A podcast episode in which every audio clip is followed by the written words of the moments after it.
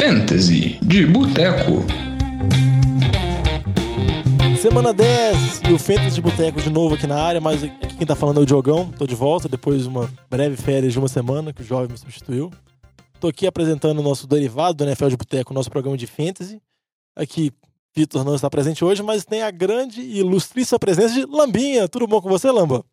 Tudo bom, Diogo, você? Muito bom você estar de volta aí, porque o jovem não dá, velho. O jovem vem aí, só fala bobagem, não sabe nada de fantasy, né? Então, melhor ser de volta aí no lugar dele. É, não vou falar nada não sobre vocês criticarem a minha dicção, sobre a velocidade de fala, mas eu vou relevar isso, assim, em prol do programa e do bom ambiente de trabalho, viu, Lamba? Bora, vambora.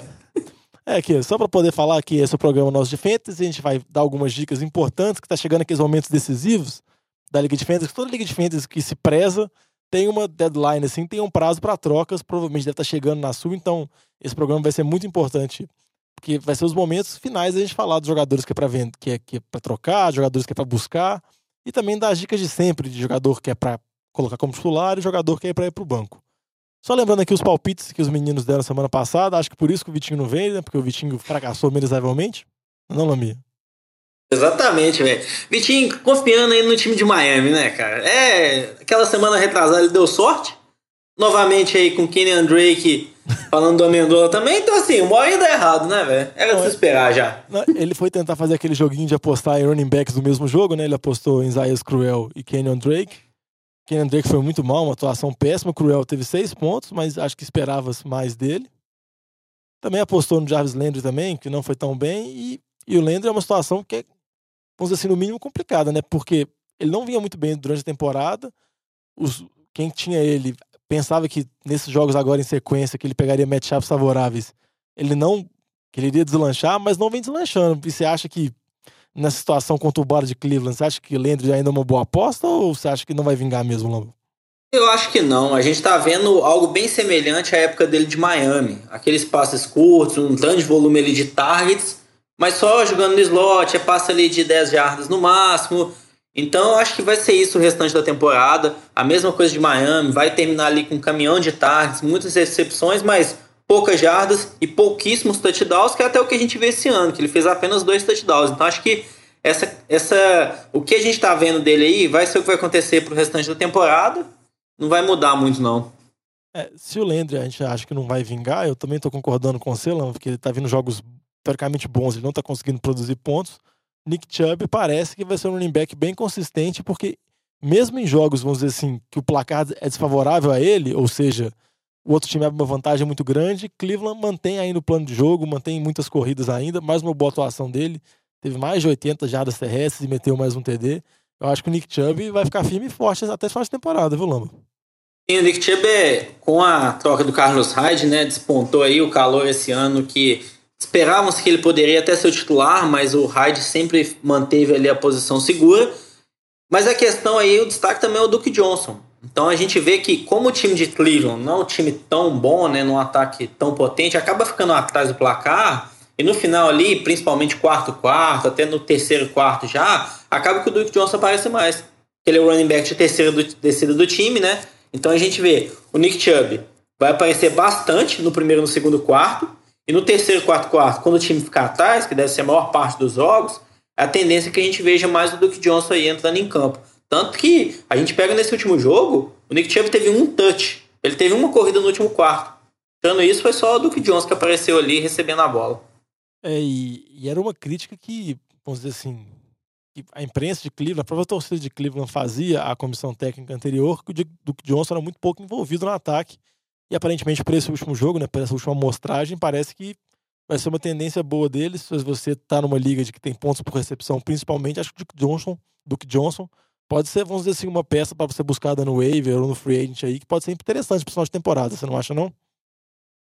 Exatamente, cara. Eu acho que vai ser uma boa opção. O time de Cleveland tendendo a ficar atrás aí da maior parte dos jogos. E isso vai acabar levando aí o Duke Johnson a ficar mais dentro de campo e podendo ajudar seu time aí. Mas ele vai ser um estilo de running back que não corre muito com a bola, então talvez não tenha muitos touchdowns.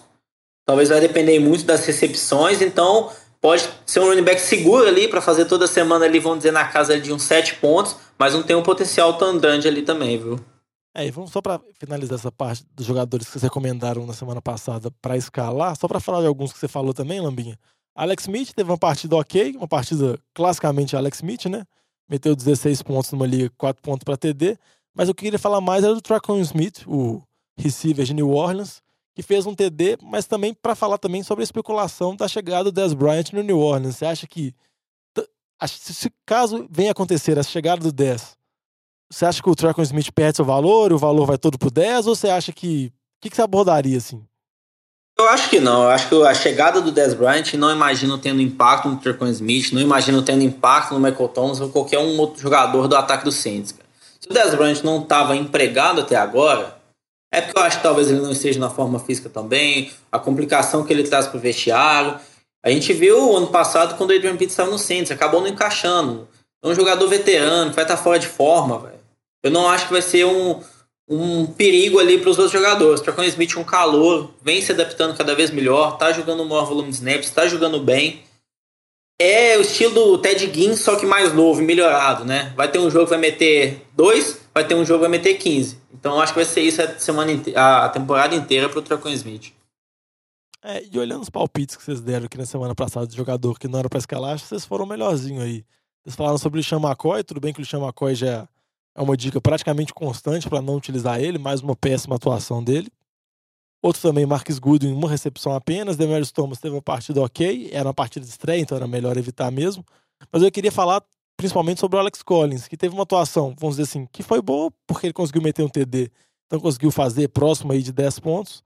Mas mais uma vez ele não teve muitas carregadas, não teve um número bom de jardas por carregadas e tá chegando na Bahia. O que, você acha que o dono do Alex Collins deve fazer com relação a esse backfield de Baltimore, que é um backfield bem conturbado, assim? Até é um sell high que a gente tinha comentado nas últimas semanas, né? Por conta disso que o time não confiava nele, gostava também de dar a bola pro Buck Allen, que é quem participa mais nas terceiras descidas. Tem a chegada aí do Ty Montgomery lá de Green Bay, que vai impactar bem pouco, mas poderia impactar mais um pouco nele.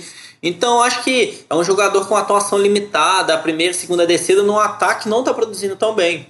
Então, acho que talvez aproveite aí. Essa semana ele fez um touchdown, chegou perto de 10 pontos. Tenta trocar ele, cara. Que eu acho que não vai ser uma boa opção de running back para o restante da temporada. Tem a tendência que ele decepcione por conta do ataque do, do Rams também tá indo para baixo. É, a situação que ficou ruim de trocar é porque ele tá na baia agora, né? Aí tem que dar uma desvalorizada, né? Mas tem que tentar. Não resta. E só para falar também de algumas coisas relevantes que aconteceram na semana passada, foram duas lesões importantes. Uma lesão no jogador que estava de baia, mas a notícia acabou saindo no fim de semana, do AJ Green, que ele teve um problema. Muitos acreditavam que ele poderia até ter que fazer cirurgia e ficar fora da temporada. Parece que vai perder alguns jogos. Você acha quanto que isso vai impactar? Por exemplo, assim, você acha que o dono do AJ Green pode ficar desesperado? O dono do Tyler Boyd pode ficar feliz? Como você acha que deve ser assim, com relação ao ataque Cincinnati? Acho que tá bem complicado pro AJ Green a situação dele. Falam que é certo que ele vai perder dois jogos e depois vai ser avaliado por médico para saber quando ele volta. Então, existe até uma incerteza se ele volta esse ano ou não. Então, acho que é uma péssima notícia para quem tem ele. Em relação a quem tem o Tyler Boyd, eu não vejo isso como uma notícia tão positiva. O que a gente viu essa semana aí do Adam Thielen no jogo? Dos Vikings contra, contra o time dos Lions. O Stephen Diggs não jogou. Com isso, só tem um receiver ali para ser marcado, a defesa foca, anula aquele receiver. O Adam Thielen terminou só com 22 jardas nesse jogo. Ele que vem na sequência mais 100 jardas em todos os jogos. Ok, tem lá que o Kirk Cousins passou para apenas 160 jardas, ok, passou por quantidade pequena de jardas. Mas assim, o Adam Thielen ter terminado com 22 jardas é uma mostra que quando você tem apenas uma peça no ataque, que pode ser o caso aí tendo apenas o Tyler Boyd, fica muito mais fácil da defesa anular esse jogador. Então acho que isso daí vai ser negativo pro Tyler Boyd também, viu? Talvez ele aumente, tenha um maior volume de targets, mas eu acho que a eficiência dele vai cair muito, porque as defesas vão focar, ele vai se tornar o novo receiver número um desse time, cara. É isso, eu concordo com você. Eu acho que não é esse elas por elas aí, esse aumento no de targets, em compensação, ele vai pegar, vamos dizer assim, corners melhores. E você acha que o John Ross é uma boa possibilidade ou tem que ser, tipo assim, muito desespero apostar nele? Não, eu acho que é muito desespero mesmo, velho. O John aí fica batalhando lesão sem parar, não tem atuações constantes. Eu acho que não, não é nenhum jogador que você dá para confiar, não, cara. E para fechar o plantão de lesões, assim, um jogador que vira e mexe tá na lista de machucados, aquilo, já foi desfalque de última hora e foi de surpresa nessa temporada, é o Chris Carson, que estava com um problema, vamos dizer assim, na cintura durante toda a semana, foi pro jogo, mas acabou saindo machucado. Mike Davis jogou boa parte. Você acha que o dono do Chris Carson.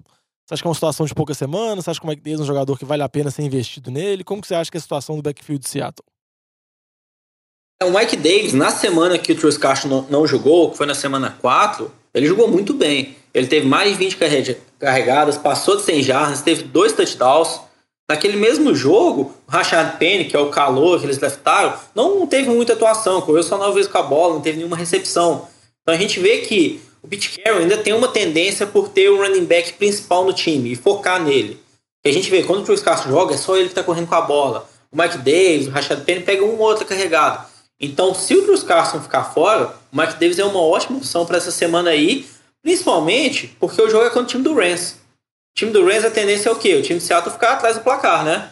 E com isso, o Mike Davis ele recebe melhor a bola do que o Rashad Penny, então ele tende a ficar mais ainda em campo. Eu acho que é uma dica muito boa. Todos os donos de time aí fiquem atentos no Ever, porque é um jogador que tem muito pouco, tá, tá em muito pouco time. Vamos passar para o nosso bloco de trocas, o bloco que a gente fala sobre vamos dizer assim, jogadores que é para vender na alta, o sell high, ou então o gato por lebre, e os jogadores que é para comprar a peixinha, né? E falando que esses blocos tá na fase final, né, Lambinha? Porque tá fechando o período de trocas, daqui a pouco a gente vai ter que pensar em outras ideias pro programa, viu? Exatamente, velho. Ferrou agora, velho. Acabou trocas aí. então vamos pensar. Vamos dar as dicas finais aí. Quem que você acha que são os finais, assim, que a gente pode ser considerado sell high nesses momentos derradeiros, são os momentos que vão definir a liga? Acho que um nome que a gente tinha comentado já, que era o Jordan Howard, que era um sell high por conta de estar dando uma sequência ali, conseguindo fazer touchdown em todos os jogos. Novamente, ele teve um jogo com o time de Buffalo, que é um dos piores times. A tendência era que ele corresse mais com a bola, mas acabou não correndo tanto, correu apenas 14 vezes, mas é porque o time de Chicago também ficou pouco tempo dentro de campo, teve apenas 45 jogadas.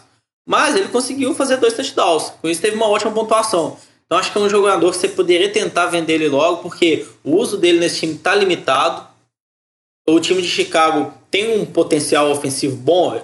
O Jordan Howard pode marcar TD em todos os jogos? Pode. Mas a gente vê que o Terry Cole é um jogador mais dinâmico, ele acaba ajudando mais o ataque a fluir.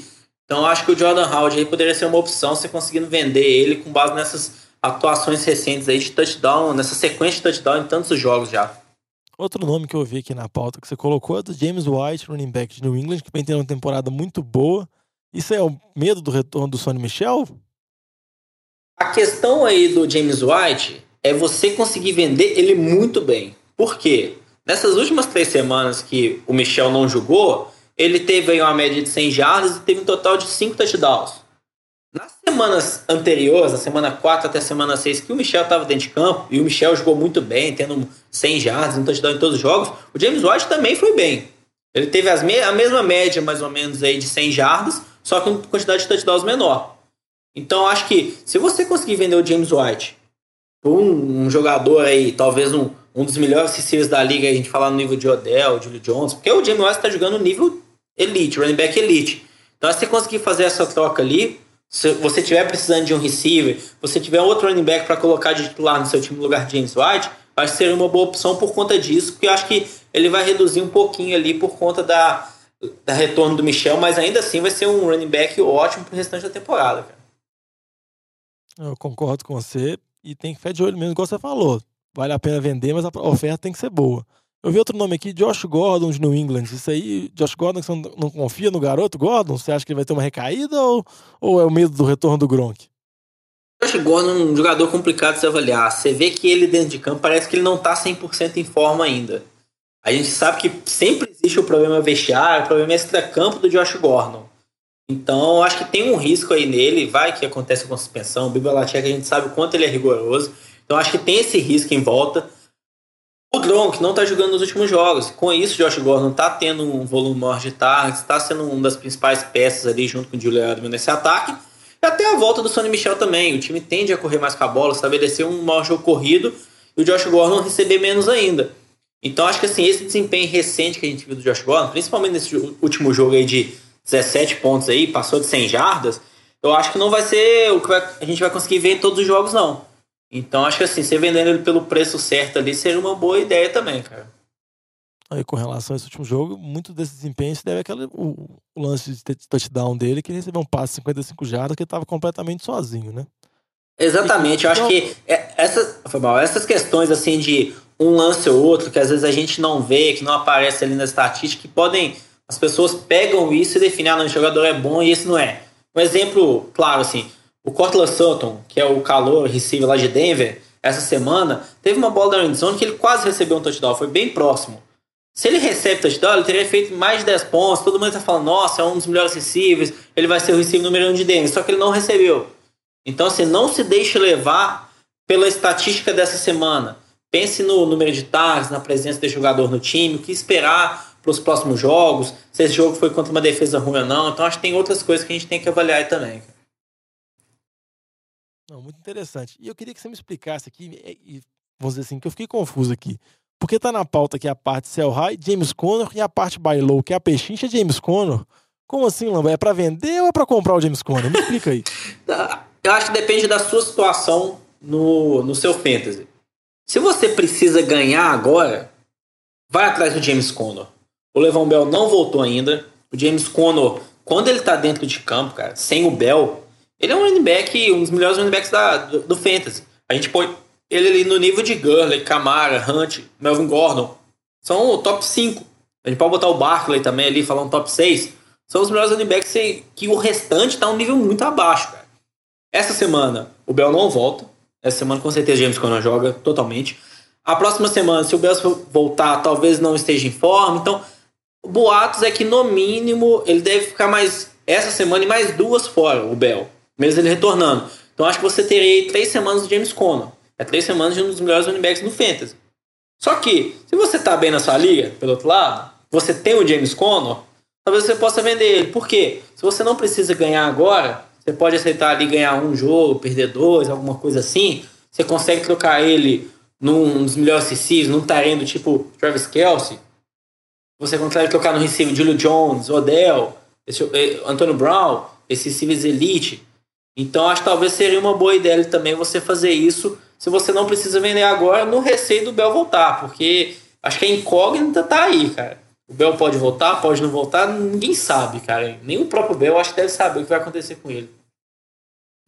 Não, Lambo, eu concordo com você. Eu sei que a incógnita tá aí, mas acho que pelo meu estilo mais conservador, eu entendo seus, seus, seus argumentos, mas eu não venderia o James Conner. Eu, eu acho que se Fica com o James Conner, porque igual eu acho que a incógnita é muito grande. Acho que o Bell pode voltar, o Bell pode não voltar. Acho que nunca vai saber. Tem notícia pra tudo quanto é lado. Mas eu acho que aí tem que ser feeling, assim. Se tá no feeling que acha que vai dar merda no final, vai. Se você acha que pode segurar, ele pode ser seu trunfo pro título, eu acho que também dá para segurar também, dá para ir buscar ele, né? Sim, até em relação a isso, eu acho que vale a pena vender o James Conner se você tiver uma ótima opção de running back para colocar no lugar. Porque a gente vê que o running back é a posição mais difícil se você encontrar uma boa peça. Quando a gente fala de receiver, toda semana tem um receiver despontando. A gente pega o segundo receiver de diversos times, são boas opções do Fantasy. Tinha o Tyler Boyd aí que a gente acabou de falar. Então acho que um receiver é mais fácil você achar que um running back. Então só troca o James Conner também se você tiver ele, você tiver uma segunda opção aí muito boa, cara. E fala aí rapidinho aí para dar, dar as dicas finais aí. Quem que os nossos ouvintes, donos de times de fantasy, têm que buscar agora, assim? Dá alguns nomes aí, algumas sugestões. Dois nomes aí, dois receivers. Primeiro, Mike Evans, que teve um jogo muito ruim essa semana aí. Teve apenas uma recepção ali para menos de 20 jardas. Só que ele tá tendo mais de 10 targets na maior parte dos jogos. Em 5 dos 8 jogos foi mais de 10 targets. Ele teve mais de 100 jardas em 4 jogos dessa temporada. Tá jogando no time que tem uma defesa muito ruim, com isso o time tem que passar sem parar. Tanto que é isso que a gente tá vendo aí o James Winston e o, o Fitzpatrick, tanto de ponto que eles estão fazendo no Fantasy. Então acho que se você conseguir aí, é uma boa opção, é um dos melhores receivers aí pro restante da temporada, top 10. Outra opção aí é o Emmanuel Sanders. Ele ainda é o receiver número 1 um do time. Ele talvez não tenha tido um bom jogo essa semana, mas tá dominando os targets. O único risco dele aí, eu acho que seria alguma lesão, todo jogo aí parece que ele tá ficando lesionado, tá sofrendo uma lesãozinha, então tem esse risco, mas é o receiver número um desse time aí, cara. Eu acho que essas dicas são boas, eu acho que tem que ser oportunidade, que eu acho que podem ser jogadores, vamos dizer assim, que podem ser muito valiosos se quer jogar no playoff, então para classificar mesmo. Agora vamos passar para nossa parte final, o nosso bloco final, que você vai dar as dicas, já que o Vitinho não veio aqui, né? Ele tá meio traumatizado dos palpites semana passada. Você vai dar as dicas, Lamas, arrebatadoras de jogadores que querem para serem titulares alguns jogadores para manter no banco. Vamos começar primeiro os jogadores para manter no banco. Quem você acha que essa semana não tá indo muito bem? que você não recomenda utilizar? Primeiro, a questão aí, eu acho que é o Marquinhos, cara. Porque ele não vem bem. É, o Saints está utilizando mais o Camara. O Ingram não encaixou ainda nesse retorno dele. Talvez esse jogo contra o time do Bengals, a gente vai ver, eu acho que tiver especialistas falando, ah, starta o Marquinhos de semana, porque a defesa do Bengals é ruim. A defesa do Bengals é ruim, tá jogando mal, contra o jogo corrido, contra o passe. Mas eu ainda acho que é melhor você não colocar o como titular. Ele tem que mostrar que ele vai ter um volume de jogo, que ele tá jogando bem dentro de campo, e não é o que a gente tá vendo. Eu acho que o jogo contra o Bengals vai ser um jogo difícil. O Santos fora de casa, indo lá em Cincinnati jogar contra esse time. Eu acho que o Camara vai novamente ser a principal peça do ataque ali, junto com o Michael Thomas. Então eu colocar, deixaria o Marquinhos essa semana no banco, mesmo sendo quando uma defesa ruim. É, eu acho que essa dica é boa, porque a situação que, vamos dizer assim, que me chama a atenção do Marquinhos, é quando ele voltava, eu imaginava que o Camara teria mais carregadas, que o Camara estaria mais envolvido, vamos dizer assim, nas jogadas de passe. Mas todo mundo apostava que o Mark Ingram seria o running back da goal line, assim, vamos dizer assim, dar chances dentro da red zone, assim, mais próximas. E parece que o Saints está gostando de utilizar o Camara nessas formações, assim, pelos últimos jogos. Então o Ingram vem cada vez perdendo mais espaço, já não participa, já não participa de terceiras descidas, não recebe tanto passe. E sem isso ainda, ele realmente fica muito difícil apostar nele. Outro running back que você colocou aqui, é outro running back também que está voltando de lesão, que você acha que não deve ser, é, é o Fornette. Você acha que mesmo, parece que ele vai jogar, né? As notícias que estão vindo, parece que o Fornette vai pro jogo, mas você acha melhor o dono dele ser mais cauteloso e manter ele mais uma semaninha no banco para ver o que, que vai acontecer? Sim, a gente tá vendo que o TJ Eldon, quando o Fornette ficou fora, correspondeu razoavelmente. O time fez a troca pelo Carlos Hyde. Então acho que assim, esse investimento que eles fizeram no Hyde também, acho que eles não vão jogar pelo ralo. Eles devem utilizar. Fournette voltando de uma lesão séria, deixou ele fora diversas semanas. Então acho que ele vai ter um uso limitado, mesmo sendo como, contra uma defesa do Colts aí que não é boa. Mas o time do Colts a gente sabe que o ataque é potente. A tendência é o quê? O Jaguars pode ficar atrás desse placar, né?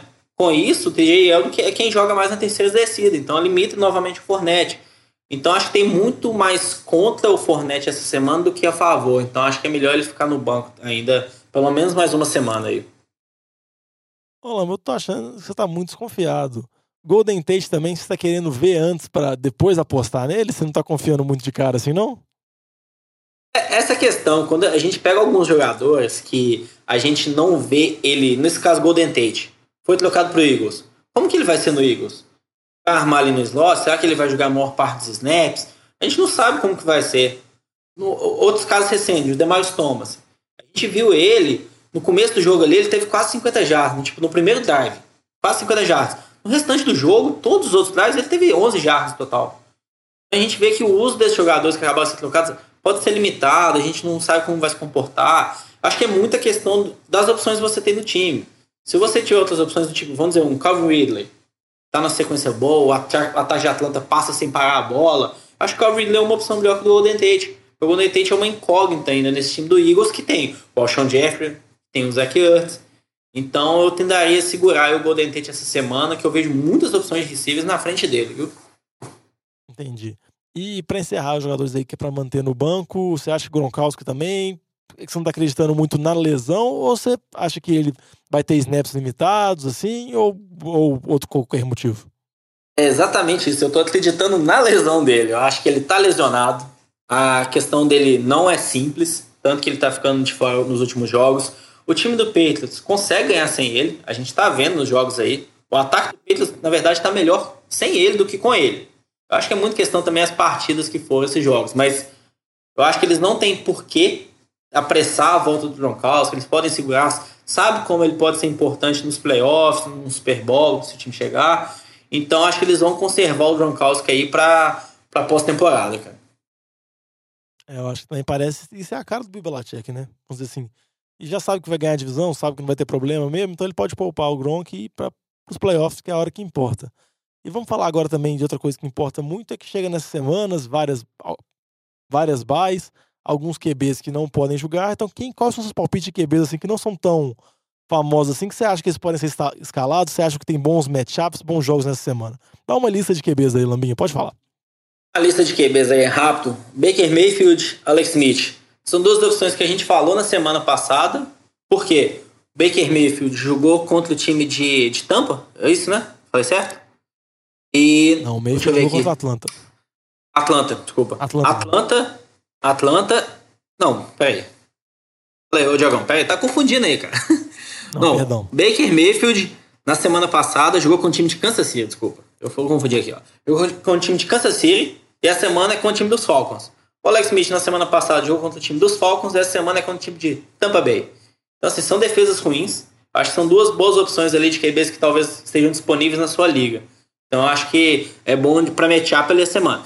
Um outro QB, um nome que tem aí, é o Ryan Fitzpatrick, cara. Se ele. Até pensei, devia ter colocado ele como. Não um buy low, mas um buy. Tenta trocar por ele. Por quê? A estatística aí mais interessante. Se a gente pega a pontuação do Mahomes, que está destruindo, todo mundo quer ter o Mahomes no Fantasy. O Mahomes tem uma média de 27 pontos no Fantasy. Sabe qual que é a média do Ryan Fitzpatrick mais o James Winston, que seria o quarterback de Tampa Bay? 26,3, cara. Nossa senhora. Então, assim, é, é a diferença de menos de um ponto. Então, tem o risco do James Winston voltar a ser titular, Fitzpatrick pro banco? Tem. É, é, o problema aí é esse. No meio do jogo ele tem uma mudança de quarterback. Mas se o Fitzpatrick for titular pro restante da temporada, cara, ele vai meter muito ponto, porque a defesa é ruim. É o que a gente tá vendo com o Matt Ryan também, cara. Então, acho que é outra opção aí muito boa de QB para todos os jogos pro restante da temporada aí do time de Tampa. É, se tivesse como escalar QB tampa, né? Isso é uma coisa mais segura, né? Com certeza. Dá outras dicas aí, Lamba, rapidinho aí sobre running backs e receivers. Pode falar. É, uma opção de running back, o Duke Johnson, como a gente falou antes, essa semana o time de Cleveland com o time dos Falcons, né? A gente sabe que o time dos Falcons tem um ataque bom e a defesa ruim. Com isso, tende a ser um tiroteio esse jogo, e quando é tiroteio, o time ele tende a passar mais, e o Duke Johnson running back terceiro desse, desse time. Nos receivers, vou dar uma arriscada aqui. O meu receiver para essa semana é o Corey Davis. Ele não vem jogando bem, o time de Tennessee tá muito mal, a gente tá vendo como que o Marcos Mariota tá mal.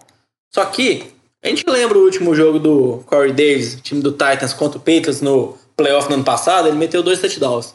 Então acho que vai ser a redenção aí do, do Corey Davis essa semana aí. Principal receiver nesse time aí. Eu acho que ele consegue aí passar da casa dos 10 pontos aí essa semana com um touchdown tranquilamente.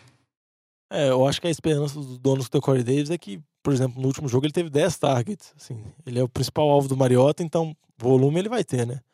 Aí vamos analisar, ver se essas dicas são boas mesmo e ver se o Vitinho aparece no programa que vem, né, Lamba? Ver se ele não fica tão triste assim pelas dicas dele. E se você for mal, não precisa sumir, não, viu? Não tem problema, não, viu? Não, não, velho. Eu venho aqui, assumo meus erros e arrumo justificativas pra justificar meus erros. Faz parte. Como sempre, né? Não, vamos encerrando aqui mais um programa, mais um Fantasy de Boteco, pedindo também, falando pros nossos ouvintes que podem mandar e-mail, podem mandar mensagens.